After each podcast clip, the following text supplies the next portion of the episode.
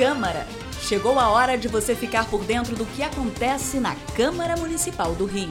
Minuto Câmara, um giro pelo Legislativo Carioca. Uma lei atualizada. Ela institui punições para quem causar danos às estruturas ou símbolos religiosos. Quem for pego cometendo esses ataques não vai poder ser contratado por nenhum órgão da prefeitura. Eles também vão fazer a reparação dos prejuízos causados.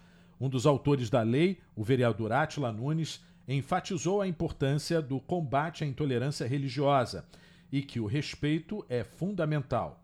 A fé para cada pessoa é fundamental, é algo que fala do seu íntimo, né? Então, quando você tem um ataque, inclusive físico, uma destruição a, a um símbolo religioso, você está, na realidade, agredindo aquilo que é mais sagrado na vida de cada um, né? que é a sua fé. Ainda assinam a autoria da lei outros 14 parlamentares. A norma já está em vigor.